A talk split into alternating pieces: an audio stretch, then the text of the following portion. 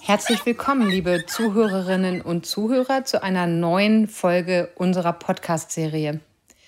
Der Tierschutzverein Südkreta stellt Ihnen in lockerer Folge Informationen über seine Tätigkeitsschwerpunkte vor. Auf diese Weise können Sie nachhören, womit sich der Tierschutzverein Südkreta befasst und welche Aufgabenschwerpunkte er hat. In der heutigen Podcast-Sendung geht es um ein Thema, wie funktioniert eigentlich Tierschutz vor Ort, also in einem sogenannten Krisengebiet.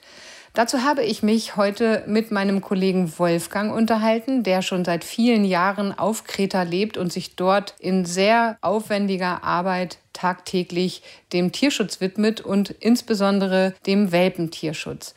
Dass das kein leichtes Unterfangen ist, insbesondere emotional, liegt auf der Hand. Und ich freue mich daher sehr, dass Wolfgang Zeit gefunden hat, sich mit uns darüber auszutauschen und uns an seiner täglichen Arbeit teilhaben zu lassen. Viel Spaß beim Zuhören.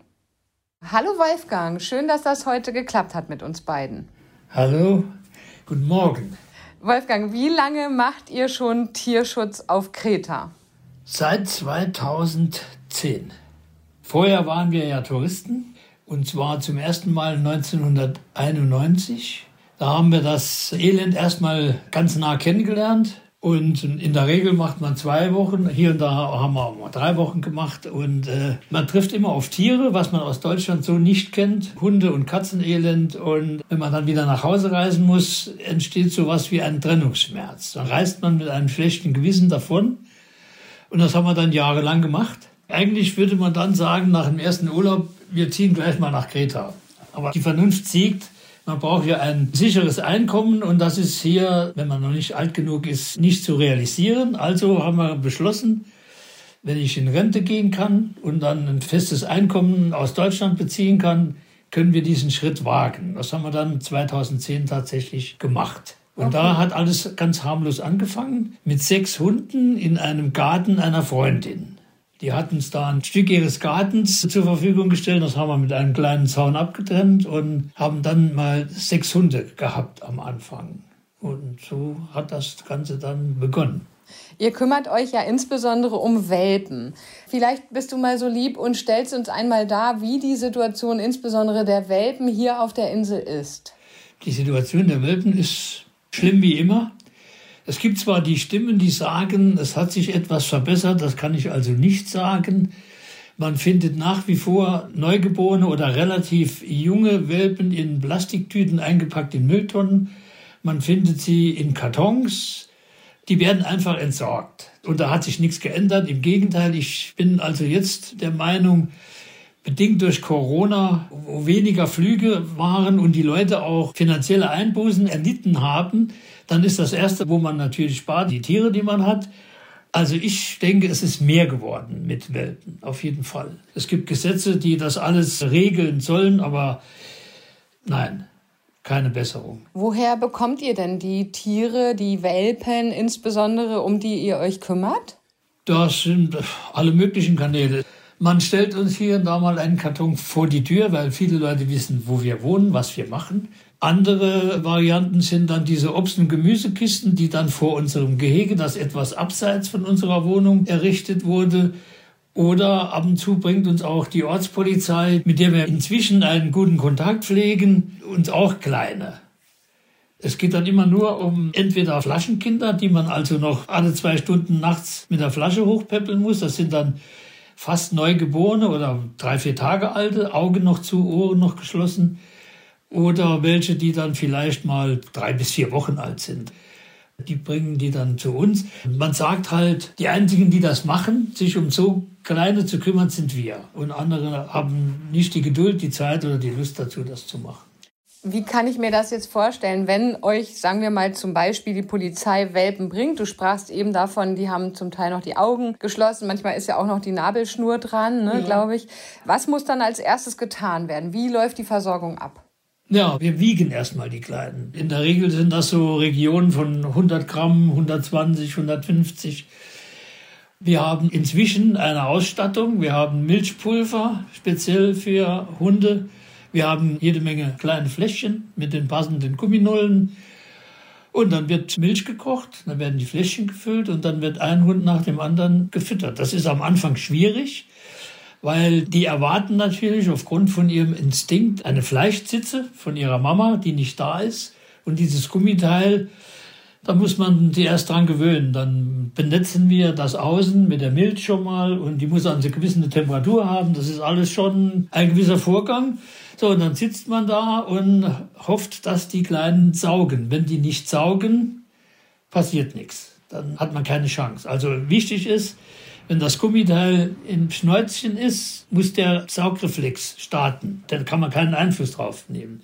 Und wenn das so ist, in den ersten zwei Wochen alle zwei Stunden, auch nachts aufstehen, Fläschchen kochen, Hunde füttern, und so weiter und so weiter. Je mehr das sind, je zeitintensiver ist die Fütterung und je weniger Schlaf hat man dann. Das bedeutet ja, dass irgendjemand hier eine unkastrierte Hündin besitzt und statt diese kastrieren zu lassen, ja. dann einfach sich der neugeborenen Welpen entledigt. Ja, klar. Das ist so. Wir sind chancenlos, das rauszufinden. Weil die Leute sind natürlich nicht so blöd, dass sie gerade drei Häuser weiter einen trächtigen Hund haben. Die fahren schon mal ein paar Kilometer so dass man davon ausgehen muss, dass diese Hündin irgendwo in einem ganz anderen Dorf lebt mit ihren Babys. Wir sind ja noch froh, dass die das so machen.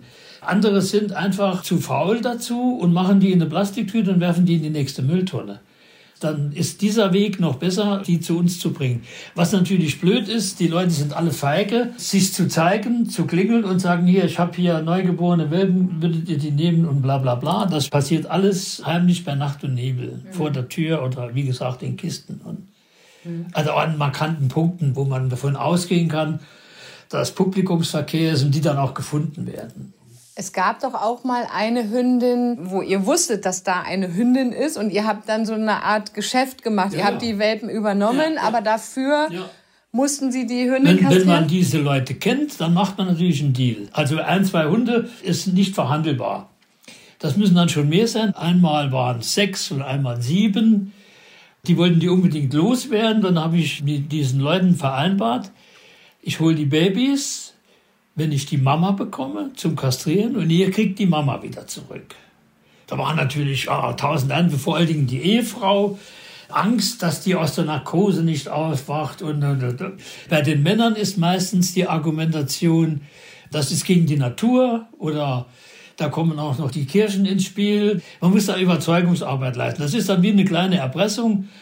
Entweder ich hole dir die Babys ab, nur unter der Bedingung, dass du mir die Mama bringst für einen Tag dann wird die Mama sterilisiert und dann kriegst du deine Mama wieder. Funktioniert in den meisten Fällen. Aber ja. kommt nicht so oft vor. Das ist das Problem. Die Leute müssen sich ja outen. Die müssen ja erstmal sagen, hier, ich habe Babys und eine Mama und ich möchte die loswerden. Aber das ist ganz, ganz selten der Fall. Jetzt würde ich gerne noch mal auf ein schwieriges Thema zu sprechen kommen: Erkrankungen, Schutz der Welpen durch die Muttermilch. Wenn ihr jetzt wirklich euer allerbestes gebt und Tag und Nacht die Welpen versorgt, wie ist das dann mit den Infektionserkrankungen, wenn die Kleinen eben keinen Schutz durch die Muttermilch haben? Das ist dann schwierig. Wir arbeiten dann hochsteril. Das heißt, wir haben extra Kleidung an desinfizieren auch den Raum und die sind dann nur in einem speziellen Gitterkomplex in der Wohnung. Wir haben spezielles Desinfektionsmittel auch für Hände. Also wenn man die Babys anfassen, sind die Hände nicht nur gewaschen, sondern auch wieder desinfiziert. Und man versucht also alles, was möglich ist. Und trotzdem kann es passieren. Das Problem ist nicht, dass die eigentlich krank werden erstmal, sondern die stellen das Saugen ein. Und es ist nicht möglich, die Kleinen mit einer Spritze zu füttern, weil Hunde können ihre Luftröhre nicht verschließen beim Schlucken wie der Mensch. Wenn der Mensch schluckt, ist die Luftröhre verschlossen. Und bei Hunden geht das nicht. Wenn ich also auch tropfenweise da was reinspritzen würde, gelangt das irgendwann in die Lunge und das ist auch der sichere Tod für die Kleinen. Also es geht nur, wenn die saugen, ist okay. Saugen die nicht, ist das ihr Todesurteil. Das ist halt dann unser Problem. Mhm. Und das geht hier und da ganz schön an die Seele. Ne? Äh, wie lange dauert es denn, bis ein Zuhause für die Kleinen gesucht werden kann, wenn es dann hoffentlich gut geht? Der Rhythmus ist folgender. Wir machen nach circa drei bis vier Wochen die erste Impfung. Dann müssen wir wiederum drei Wochen warten. Dann kommt die zweite Impfung. Das ist dann schon eine gewisse Sicherheit. Und dann irgendwann kommt auch die dritte. Und ausreisen dürfen die erst mit vier Monaten, weil diese Ausreise, da wird eine Tollwutimpfung verlangt und die kann man erst frühestens mit drei Monaten machen.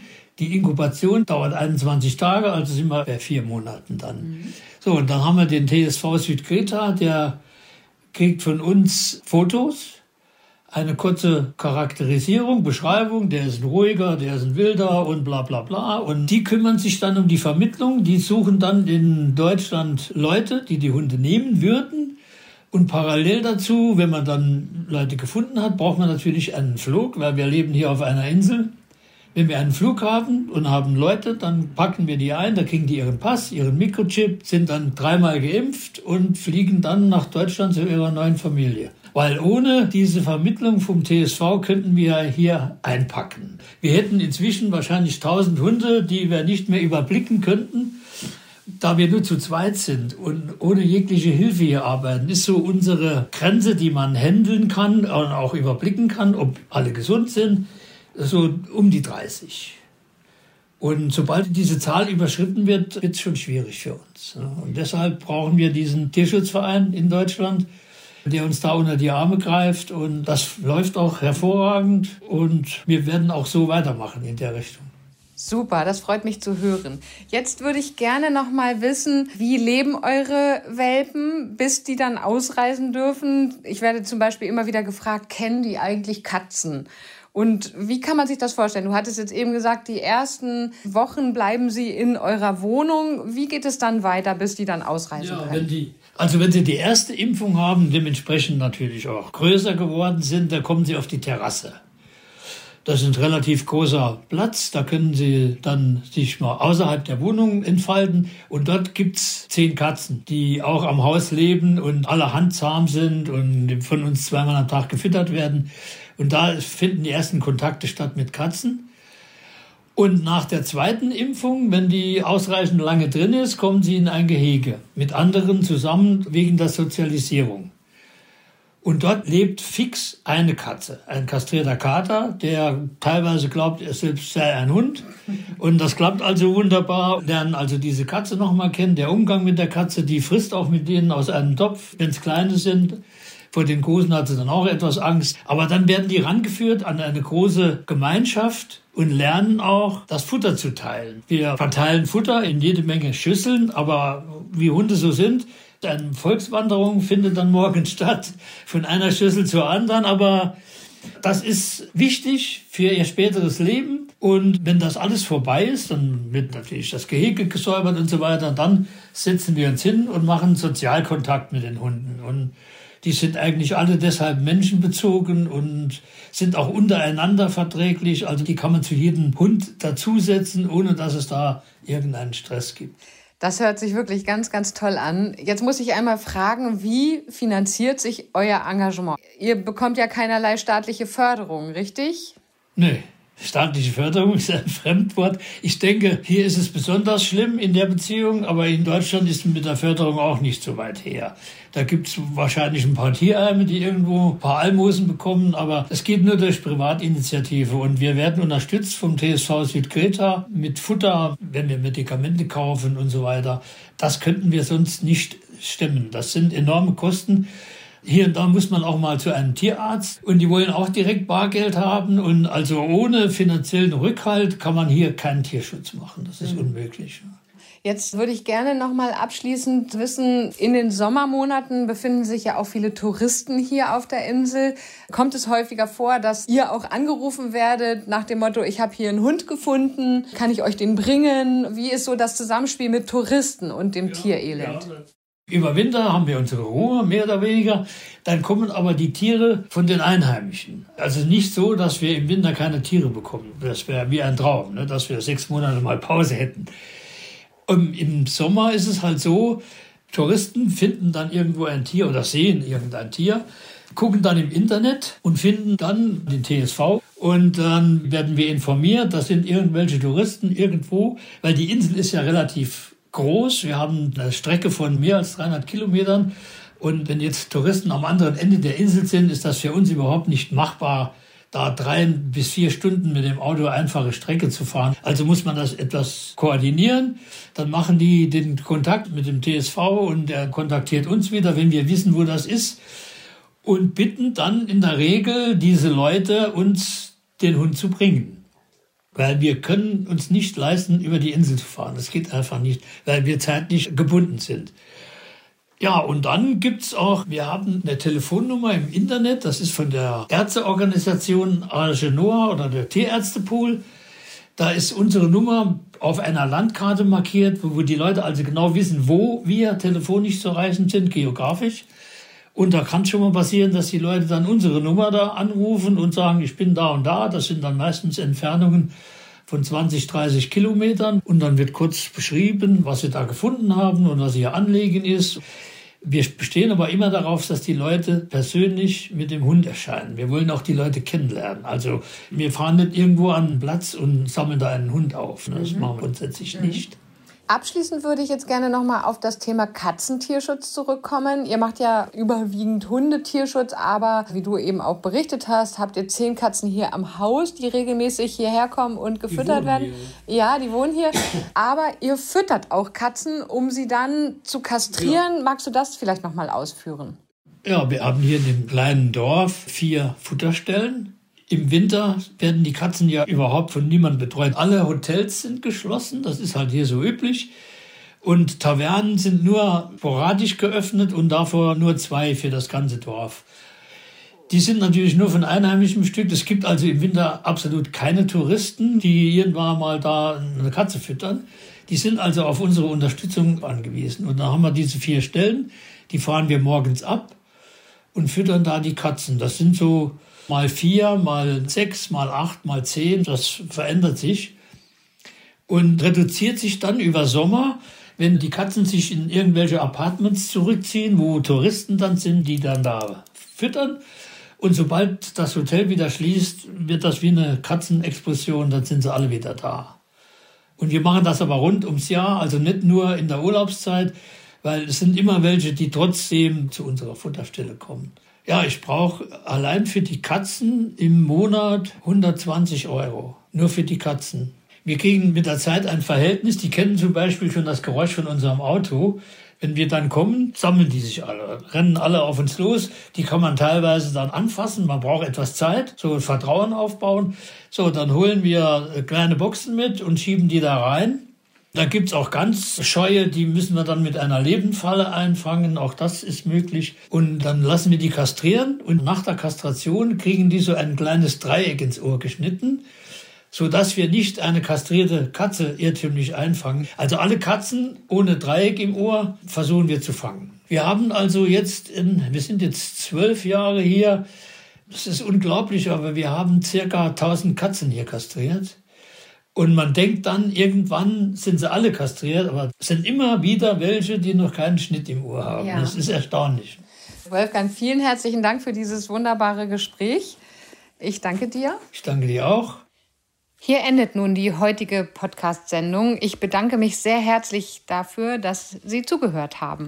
Und ich hoffe auch, dass Sie einige Einblicke gewinnen konnten, wie die Arbeit im täglichen Leben vor Ort mit den Tieren so ist.